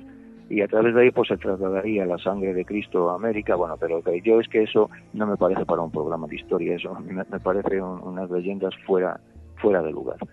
Aquí lo que intentamos lo que intentamos en este libro es enfocarlo desde el punto de vista histórico todo lo que se puede vivir. Bueno, en todo caso habláis también pues eh, de un recipiente fabuloso, habláis de la, de la piedra eh, filosofal y el caso es que ha habido muchos griales eh, a lo largo y ancho del, planeta, ¿verdad? Sí, bueno, algunos dicen que más de 200 piezas. Bueno, nosotros en el libro vamos, hemos puesto las, las más significativas. entre ellas pues está, mira, la única que luego cumplía la condición que ponemos al final del libro cuando documentamos que el original era de, madera, pues el único que cumplía esa condición era el vaso de Nanteos, fabricado en madera de olivo, eh, que tuvo fama de muy milagroso durante la Edad Media para los enfermos que bebían agua en él, y por eso tiene sus bordes desgastados de tantos labios que se lo acercaron, e incluso de los mordiscos que recibió por gentes ansiosas de poseer un trozo físico de ese cáliz. Recibe ese nombre porque estuvo custodiado hasta 1956 en la mansión Nanteos de Gales del Norte por la familia Powell. Según su testimonio, procedía de la abadía de Glastonbury, donde José de depositó el cáliz, según la leyenda, que le había, según el Evangelio apócrifo de Nicodemos, que le había entregado el Salvador y lo trajo consigo a Britania. Y bueno, después, eh, vamos, cambió en varias eh, ocasiones de, de lugar, etcétera, tiene una peripecia, pero claro, los análisis científicos que se han hecho en él, de radiocarbono, etcétera, pues lo han enviado hacia el siglo X, X, XII, no recuerdo exactamente, pero bueno, a la Edad Media, aunque entonces por ahí la cronología, al siglo XIV, como muy pronto. Entonces la cronología ahí ya pues eh, lo ha descartado. Y otras piezas que hay, como la copa de Hanston Park, también en Inglaterra, el cáliz de Ardagh, en Irlanda, este es de metal, el Santo Catino de Génova, que curiosamente este es eh, la única pieza en la cual se, eh, que tiene relación no con el cáliz de la cena, sino con la bandeja, la bandeja que contendría el pan, porque si la cena consistió en compartir ambos alimentos, digamos que tan importante sería el cáliz como sería el plato que contuvo el pan, el cuerpo de Cristo, y sin embargo de ese solo existe este pretendiente y en Génova. Digamos que el que pasó a la, historia o a la leyenda fue el, el cáliz únicamente. Otro importante es el cáliz de Antioquía, porque hay una, alguna versión que habla que la, cena se, se, celebró en la casa de, Marcos, de la madre de Marcos, y ella lo llevó luego a Antioquía y ella apareció una pieza muy bonita, labrada, con Jesucristo, unos símbolos de, la Eucaristía, las uvas, las vides, etcétera, y varios apóstoles, pero bueno, digamos que, que también la ciencia lo ha, lo ha retrasado hacia el siglo VI, pues entre el IV y el siglo VI. El cáliz austriaco de Achascal y otros candidatos de segundo orden, entre ellos, por ejemplo, el cáliz del febrero, aquí en Lugo. Bueno, ese cáliz está claro que es de época medieval, lo que pasa es que tenía una leyenda que un, mal monje que no creía en la comunión que estaba que estaba oficiando, que estaba consagrando, pues resulta que de la hostia brotó sangre y entonces eh, esa tradición pues eh, hizo levantar la opinión de que podía ser el cáliz de Cristo ya que ocurrió ese milagro, pero bueno, ese, está documentado que es de época de época medieval y bueno, algún otro menor que hay, la Copa de Santa Isabel de Hungría y otras que ya digamos que están descartadas todas. Las únicas que continúan siendo de, que continúan en, que han estado en candelero y continúan pretendiéndolo porque son de época evangélica, es decir, del siglo I, son el Santo Cali de Valencia y desde el 2014 a través de unos pergaminos árabes que aparecieron, con ese texto que está totalmente desacreditado porque el mismo traductor de los pergaminos pues ha publicado ya unos meses después, un año y pico después, que de la traducción que él hizo no se podía inferir esas conclusiones, el cáliz de Doña Urraca de León. Los dos son de época evangélica, es decir, del siglo I, y son copas de recipientes de aquella época de las que se fabricaban recipientes en plan estándar. Pero hay una condición que no cumplen. Están fabricados en onis o ágata y el cáliz original estaba fabricado en madera. Aparte de otra serie de circunstancias que luego si entramos en el cáliz de Valencia, pues bueno, son muy fáciles de, anular porque se basan todos en, leyendas que no tienen sentido. Carlos, una, un comentario tal vez eh, eh, partidista y, muy eh, bueno objetivo, diría yo, pero bueno, lo digo con todo el respeto del mundo, pero bueno, si ya atendiendo a la lógica, si intentamos retroceder y, tenemos un poco de sentido común, tal y como mm, nos dicen los evangelios que vivía Jesús, la vida que llevaba, resulta, eh, bueno, desde luego que curioso querer rodear de fastuosidad, eh, joyas, en fin, que un simple eh, caldero pequeño, un simple recipiente de madera, mm, querer bueno, pues rodearlo de, de, todo esos materiales, de, materiales preciosos, ¿no? Sí, no, pero eso es, es bastante se puede explicar por lo siguiente. En principio, el carpintero era una profesión de élite, que muchos comentan eso, pero un carpintero, una profesión de élite entre los judíos, o sea que estaba bien considerada. En segundo lugar, la cena se celebró en casa de un judío importante, como dicen los evangelios, le preguntaron a Cristo, tenemos las citas en el libro, eh, por no buscarlas ahora, pero bueno, son citas de los evangelios de, de los sinópticos, Mateos, Marcos y Lucas. ¿Dónde quieres que preparemos para comer la Pascua? Ir y encontraréis un hombre que va a buscar agua y él os llevará al lugar. Era fácil de encontrar porque el agua le iban a buscar las mujeres y ver un hombre buscando agua era una era algo diferente. Y entonces, digamos que ese misterioso anfitrión, como lo llama Antonio Beltrán, que publicó el Santo Cáliz en los años 60, catedrático de arqueología de, Zaragoza, hizo un estudio del Santo Cáliz, pues ese misterioso anfitrión fue el que sacaría su mejor vajilla, como hacían siempre los judíos, sacaban su mejor vajilla para ese día, para el, el seder de Pesaj, el banquete pascual, era la fecha más importante del año. Y esos recipientes ya digo que sacaban los mejores que tenían, los guardaban, digamos que con celo religioso, de un año para otro los pasaban de generación en generación. De todas formas, estas piezas que se pretenden, que se postulan como santo, como cáliz de Cristo, nunca hablan de la pieza completa, siempre hablan del cuenco superior, el cuenco superior que, que es de ágata, que estamos diciendo. Y entonces, ¿dónde las otras joyas? Esas joyas y esas piedras preciosas son labor de orfebrería añadidas en el siglo XII, eso no lo discute ninguna porque la labor que tienen las dos son dos piezas de ágata unidas por la base. Y una vez unidas, por ejemplo, la de León está adornada con las joyas que donó la infanta Doña Urraca, de perlas, amatistas, zafiros y algunas que son semipreciosas. Y el Cali de Valencia lo mismo, son dos piezas unidas por la base con un nudo, nudo o manzana de oro con filigrana pero nunca es también un error. La gente cuando lo observa, algunas personas que no conocen el tema, pues creen que cuando se habla del cáliz de Cristo se habla de la pieza completa. No, se habla de la copa superior. Bueno, hay otras reliquias de las que os hacéis eco en el, en el libro. Yo eh, he escuchado, bueno, en sitios que tienen reliquias que uno se puede llevar las manos a la cabeza, como eh, decir que tienen el, el prepucio de Jesús, en fin el, pico del Espíritu Santo, en fin, hay, de todo eh, sobre, sobre reliquias.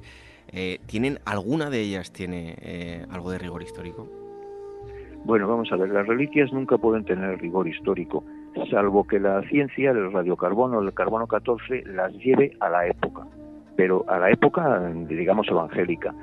Pero rigor histórico no pueden tener, porque las reliquias son cuestiones de fe Fe es creer lo que no vimos, no admite la carga de la prueba, luego no tiene ninguna relación con la historia, es nada más cuestión de creencia. Lo que sí podemos encontrar son documentos religiosos que los avalen. Cuando una reliquia viene acompañada de su auténtica, auténtica es una cédula que solían que extendían la autoridad competente eclesiástica para entenderlo, los obispos solían extendían una cédula y esa cédula daba valor auténtico religioso a esa reliquia. Si la reliquia no trae cédula, no tiene ni valor religioso, nada más lo tiene por tradición. Pero bueno, no eh, digamos que el valor fehaciente, fehaciente desde el punto de vista religioso es que traigan esa cédula. O esa etiqueta, como la que hemos localizado nosotros en el Museo Vaticano, que habla de lo que el primer cáliz de Cristo, esa, eh, esa pieza, esa reliquia que se conserva era dileño, según dice allí, fragmento dileño, o sea, era de madera. Y entonces se las puede dar eh, el valor religioso, pero valor histórico nunca. Lo único que podríamos decir, bueno, pues sí, esta la mesa o, tal, o esta otra pieza es de la época de Cristo. En ese caso sí. En todas esas otro tipo de reliquias extrañas que hay, el pico de, la paloma, bueno, eso es la picaresca. Porque con las reliquias fueron objeto de tráfico y de negocio durante la Edad Media. A partir del año 313, en que el emperador Constantino, con el edicto de Milán, levantó la prohibición del catolicismo, del cristianismo en aquel tiempo, pues entonces las reliquias eh, conocieron una expansión tremenda, incluso se abrían las tumbas de los mártires para fragmentar los cadáveres y repartir los huesos, de manera que existieran muchas más reliquias, porque se pensaba que la casa donde existiera una reliquia estaba protegida, era como, digamos, como un paraguas para las enfermedades y para las desgracias, entonces hubo pasión por tener las reliquias, y al calor de esa pasión, pues hubo mucha picaresca y mucho fraude, y empezaron a, proliferar que la misma iglesia, digamos ahora en varias ocasiones, pero por ejemplo en el concilio de Letrán en el siglo XIII, tuvo que prohibir, y además eh, amenazando con excomuniones, etcétera, el tráfico de las mismas porque es que era exagerado la, cantidad. Incluso había reyes como Sancho IV de Castilla que se atribuían el toque de reyes que se llamaba el poder curativo y entonces curaban a los enfermos poniéndoles el pie en la garganta con una reliquia en la mano y leyendo el Evangelio. Claro, el concepto que tenemos hoy día de, reliquias, pues no, nos parece que es nada más una pieza que se guarda en una iglesia. En aquel tiempo era como tener, pues si no la piedra filosofal, que también se emparenta con el grial, era como tener en casa un paraguas mágico para, por eso, por eso surgieron toda esa cantidad de ellas, aunque como decía Calvino, algunas veces han exagerado los detractores. O dicen, no es que de astillas de la cruz de Cristo se podía hacer un bosque, etcétera. Bueno, no es así, eso lo decía Calvino. La mayoría del ignum crucis, de astillas de la cruz de Cristo, no tienen el tamaño de un palillo. Entonces, claro que puede haber miles de ellas, porque si del madero de una cruz empezamos a sacar palillos, pues fíjate las que tendría. Con todo sí que se ha exagerado, y me acuerdo ahora de una carta de, un, de una obra de Lastancio, un personaje que se llamaba así en el siglo XVI, que bueno, en plan irónico y en burla decía eso, pero bueno, ¿cuántos dientes de leche hay del Espíritu Santo? Efectivamente, ha habido picaresca, muchísimo. Bueno, hablamos ahora de mm, el Santo Grial, en este caso de Valencia y, de León, eh, como decís en el libro, sin rigor histórico, ¿verdad? Efectivamente, mira, el cáliz de Valencia desde luego se sostiene, incluso hay una tesis doctoral de la doctora Martín Lloris de 2005, analizando el Santo Cáliz y también hace conclusiones. Bueno, eh, esa es posterior al trabajo que hizo Antonio Beltrán, catedrático de Arqueología de la Universidad de Zaragoza, se lo solicitó el arzobispado. Entonces en las conclusiones dice, concluye de esta manera, para abreviar, que como es de época evangélica del siglo I, pudo, dice así, pudo estar en la mesa de Cristo y el arzobispo se da por satisfecho. incluso dice él también en las conclusiones que ponemos en el libro, si no, si no lo crees, toma y lee que a fuer de sincero no podrás negar la posibilidad, la posibilidad de ese como de muchísimos que se fabricaron en aquel tiempo. Era el objeto estándar. Luego, o sea, que sea de época evangélica no supone que estuviera en la mesa de Cristo, contando también que la mesa de Cristo es algo, no es algo histórico, religioso. Pero bueno, es que todavía, todavía es mayor la osadía, porque la primera base del Cali de Valencia es que San Pedro lo conservó después de la cena y eh, lo llevó consigo a Roma, cuando se trasladó a Roma, y allí lo tuvieron guardado los cristianos hasta el siglo III, en que el emperador Valeriano, en una de sus persecuciones, de las persecuciones más feroces que hubo en esa época todavía, pues quería apropiarse de todos los bienes de los cristianos. Y para salvarlo lo envió a través de San Lorenzo, que era de, vamos, San Lorenzo, que se había hecho con alcalde, lo envió a través de un soldado natural de Huesca, lo envió a la península ibérica con una carta autógrafa de San Lorenzo, una carta autógrafa suya, certificando que ese era el auténtico Cali de la Cena. Bueno, pero ¿dónde está esa carta autógrafa? Incluso aunque existiera, hay una copia del siglo XVII de la carta. Pero es que eso es surrealista, porque aunque existiera esa carta autógrafa, vamos a hacer una prueba pericial a ver si es de la letra de San Lorenzo, fallecido en el siglo III. Pero ¿cómo se puede tener esa base una pieza que incluso ha sido objeto de una tesis doctoral? Una vez en la península, el cáliz se guardó en las montañas para entendernos, para ir rápido, el obispo Audeberte, y luego apareció en el monasterio de San Juan de la Peña. Y ahí empiezan ya a aparecer citas históricas. Pero la primera fehaciente es del año 1399. Estamos hablando de 14 siglos después de Cristo, porque había un documento de 1134 pero no aparece en San Juan de la Peña ni en el archivo de la Facultad de Derecho de la Universidad de Zaragoza. en ese documento se aludía a que el cáliz de Cristo estaba en el monasterio de San Juan, pero no aparece. Hay otro de 1135 en que Ramiro II dona a San Juan de la Peña y a Santa María de Iguácer unos terrenos, etcétera, a cambio de un santo cáliz, pero, perdón, a cambio de un cáliz, hilo cáliz, se dice, pero no cita que sea el de Cristo. Y estamos ya en 1135. En 1322 Jaime II pide al sultán, eh, al sultán eh, mameluco de Egipto, le pide que le entregue el cáliz. Entonces aquí es una contradicción, porque ¿cómo iba a estar desde 1135 si en 1300 el rey lo pide? Y, entonces el primer dato fehaciente histórico que aparece de la presencia del Cáliz de Valencia es de 1399 en el pergamino 136 del archivo de la Corona de Aragón. Bueno, eso está documentado. Y en 1437 entrega el, Santo Cáliz en depósito a la Catedral de Valencia Alfonso V el Magnánimo. Pero estamos hablando de mil y pico años después de, los acontecimientos eh, evangélicos. Entonces, ¿cómo se puede seguir sustentando incluso? Hay personas de la universidad que continúan, bueno, es que, eh, la única conclusión es que se está buscando pues negocio, atraer, atraer visitantes, porque que el punto de origen sea que lo trajo San Pedro sin documentar nada y que San Lorenzo lo envió con una carta, bueno, ¿y dónde está la carta? Y, además San Lorenzo no es un personaje histórico. y esa es la base del Cali de Valencia. Luego, ¿qué tiene a su favor? Lo único que es una copa de pieza de época evangélica, nada más. Pero ya digo, como cientos que se fabrican. Eso es sobre el de Valencia, es lo que hay, y es así de sencillo. Y, vamos a ver, en el, en el, libro nuestro ponemos los datos mm, de manera eh, exacta, y el libro nuestro está prologado por Patrick Henriette, que es un eh, catedrático, decimos en España, director de estudios de la Universidad, de la Escuela de Altos Estudios de la Universidad de París. Entonces, un hispanista de mucho prestigio y, nos avala todas estas afirmaciones, además que están documentadas. Tenemos notas a pie de página en que documentamos todos estos datos. El Cali de Valencia, la primera cita histórica es de 1399. Antes de eso son todo conjeturas. Incluso, como digo, que vino de la mano de San Lorenzo. Es que yo eso lo considero ridículo. Es, así. Bueno, del, eh, de León ya nos has citado, eh, nos has hablado de, de Doña Urraca. El de León también todo lo que se diga es poco coincide en que la copa superior es también de la época evangélica, bien, una copa de Ágata. Se ha, estado en León, yo soy de León y conozco bien el tema, toda la vida como una época, una pieza de orfebrería de época romana con orfebrería medieval, eh, hacia el siglo, a principios del siglo XII.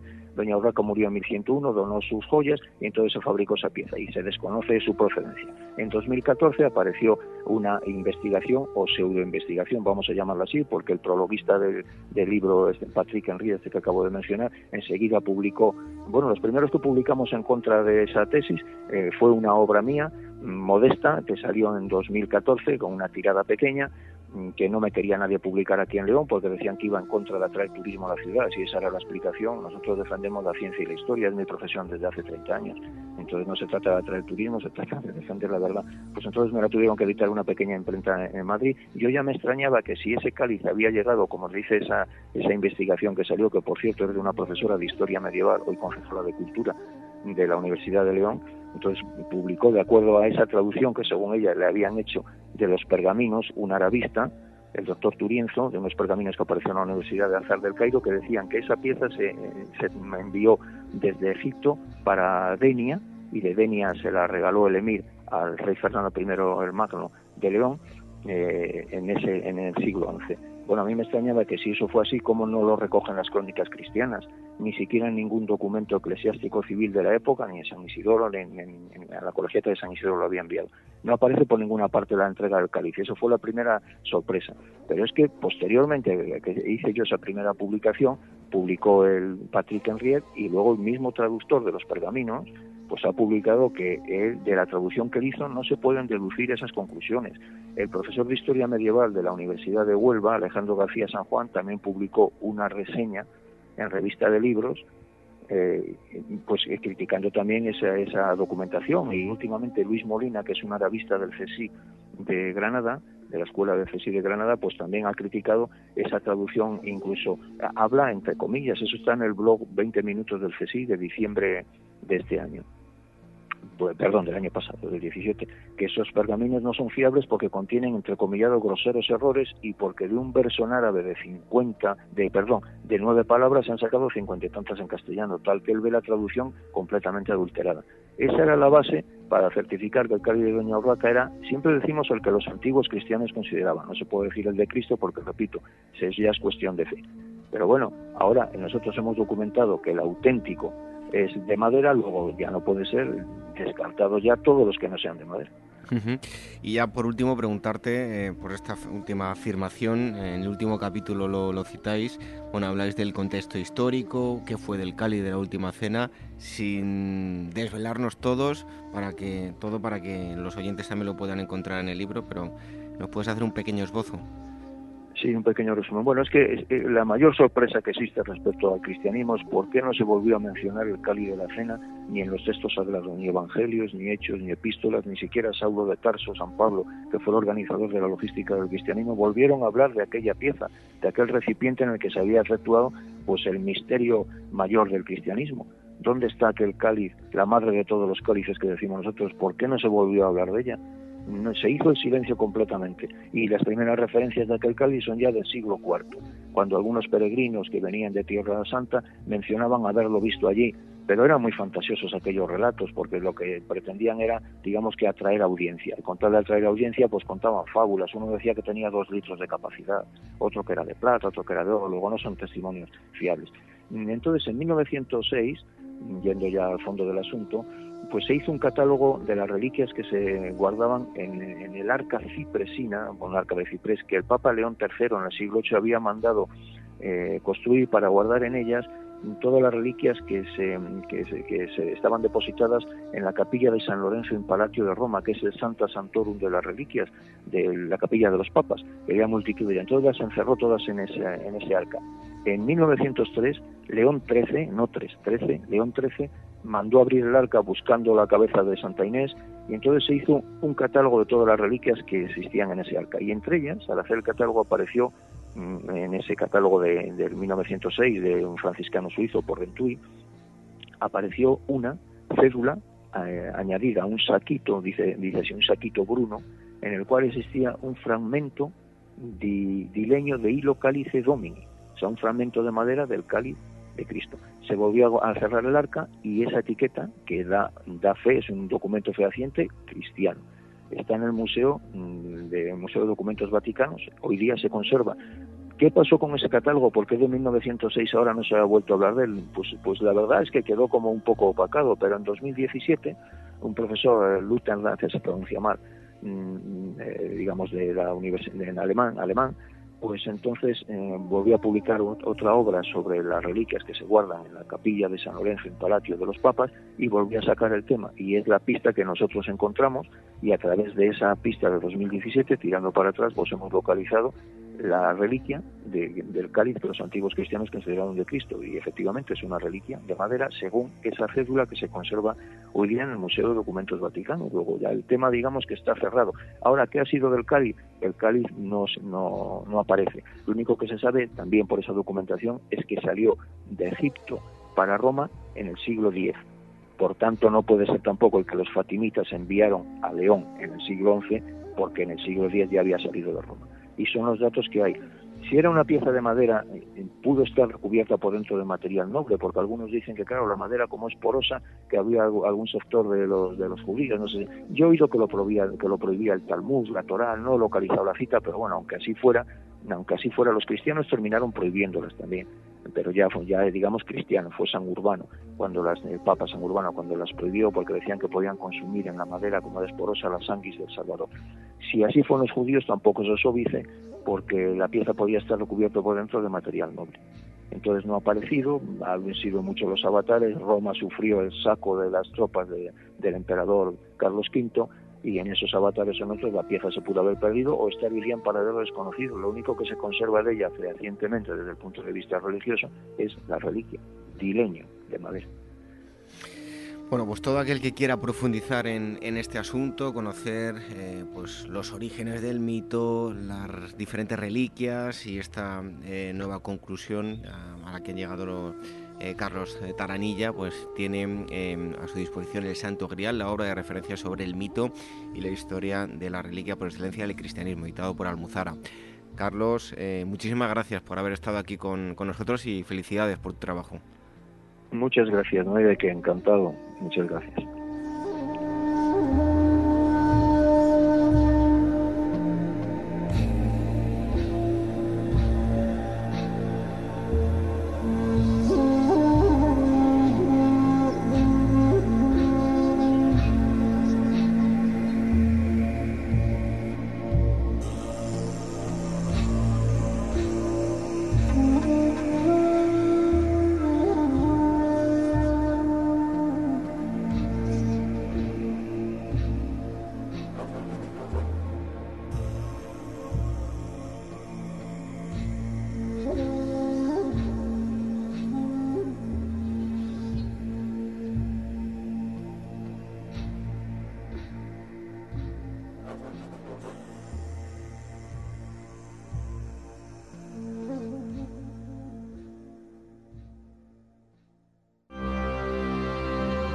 Despertaferro Historia Moderna llega este octubre con un número centrado en los sitios de Zaragoza durante la Guerra de Independencia.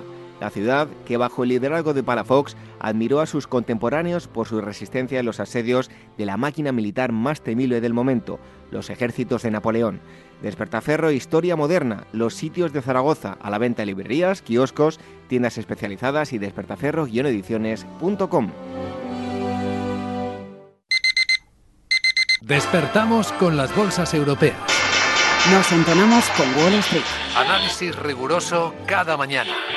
Y economía didáctica cada tarde. Por las mañanas con Luis Vicente Muñoz. Vente a Capital Radio. Por las tardes con Laura Blanco. Vente a la radio económica de verdad.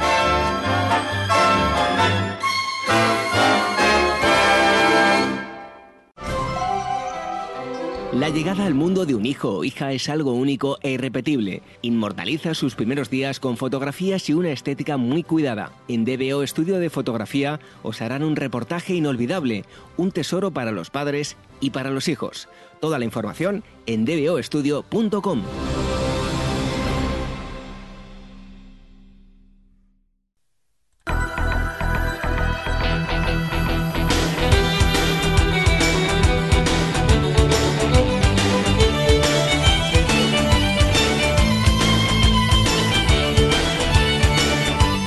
entramos ya en la recta final de este programa y lo que toca son las efemérides históricas. Tal día como hoy, un 1 de diciembre de 1764, en Madrid, Carlos III y su familia se convierten en los primeros moradores del Palacio Real, ubicado en la Plaza de Oriente. Y en 1955, en Montgomery, violando las leyes de segregación vigentes, Rosa Parks, ciudadana negra, se niega a ceder su asiento de autobús a un pasajero blanco y es detenida, dando lugar a un boicot a los servicios de autobús liderado por Martin Luther King.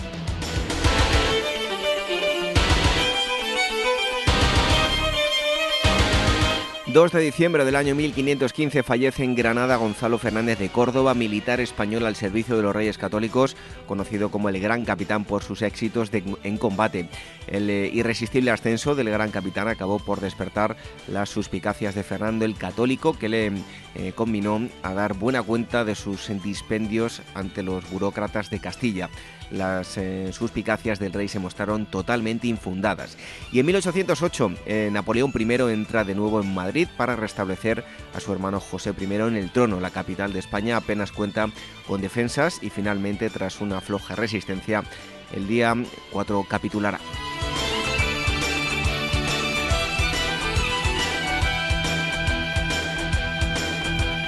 3 de diciembre de 1919 fallece en eh, Gans-sur-Mer el pintor francés Pierre-Auguste Renoir, aunque inicialmente se aventuró con los impresionistas a partir de 1883. Sus obras derivaron a una disciplina mayor, la denominada técnica formal. Siempre estuvo muy influenciado por la técnica del pintor renacentista Rafael. Y en 1984, un escape de 45 toneladas de mm, isocianato de metilo, un gas letal de la fábrica de pesticidas de Unión eh, eh, Carbide en Bhopal, India, se extiende sobre una zona poblada, lo que provoca entre 15.000 y 20.000 muertes directas y deja también alrededor de medio millón de afectados con dolencias médicas crónicas. En 2010, un tribunal indio condenará a ocho directivos a mm, dos años de prisión y una pequeña multa.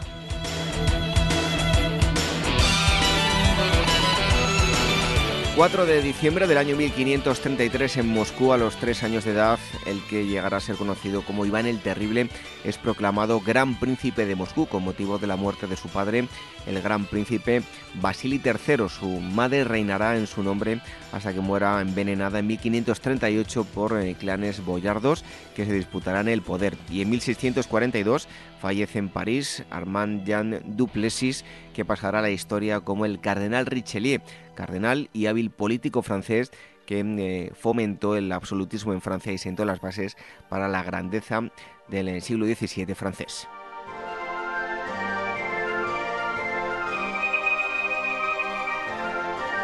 5 de diciembre del año 1830, el compositor romántico francés Louis Hector Berlioz estrena en París su Sinfonía Fantástica con gran éxito de público. Episodio en la vida del artista es el subtítulo que le pone el propio Berle. Y en, en, perdón, en 2013, en su casa de Johannesburgo, fallece Nelson Mandela, líder del eh, abogado político y primer presidente de Sudáfrica elegido democráticamente mediante sufragio universal de 1994 a 1999, en la época más dura del em, segregacionismo, fue dirigente del em, eh, Amconto Wi Saif, el eh, brazo armado del Congreso Nacional Africano, el CNA, se pasó 27 años en la cárcel por su labor y lucha por los derechos humanos. Recibió más de 250 premios y reconocimientos internacionales durante cuatro décadas, así como el Premio Nobel de la Paz en 1993.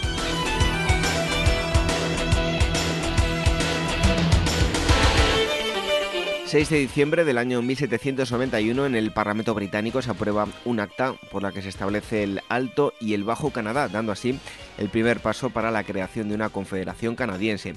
Y en 1978, por primera vez en la historia de España, se aprueba en referéndum una constitución objeto de consenso entre la gran mayoría de fuerzas políticas del arco parlamentario.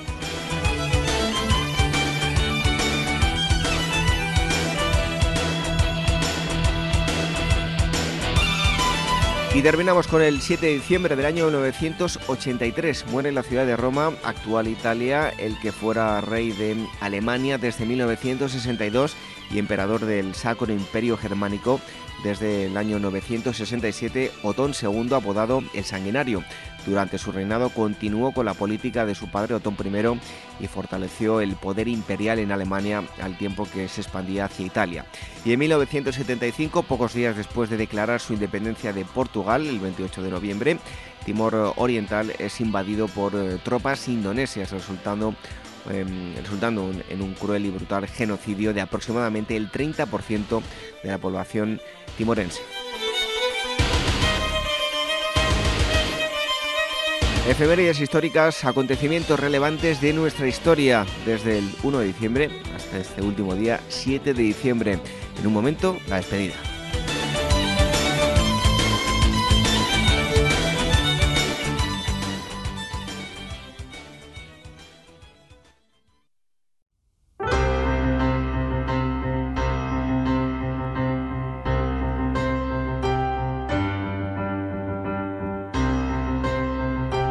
Es el momento de concluir esta asamblea 259 de Agua Historia. Hoy hemos abordado dos temas. El primero de ellos nos ha llevado a Atenas, hasta la Grecia de la época clásica, un viaje que lo hemos hecho junto a Mario Agudo de Mediterráneo Antiguo. Y el otro gran tema em, que hemos tratado ha sido de un objeto, o mejor dicho, de varios objetos muy polémicos, los muchos santos griales que hay repartidos por el mundo, así como las muchas reliquias. Nos ha ilustrado sobre este asunto el historiador Carlos eh, Taranilla. Volveremos a estar con todos ustedes dentro de una semana, como siempre, el próximo sábado a las 22 horas en la sintonía de Capital Radio, una hora menos en la comunidad canaria y los domingos nos pueden escuchar a través de Radio Sapiens. También eh, durante toda la semana, si quieren, en cualquier momento, a través de los podcasts en iVoox, en, en iTunes y en Spreaker.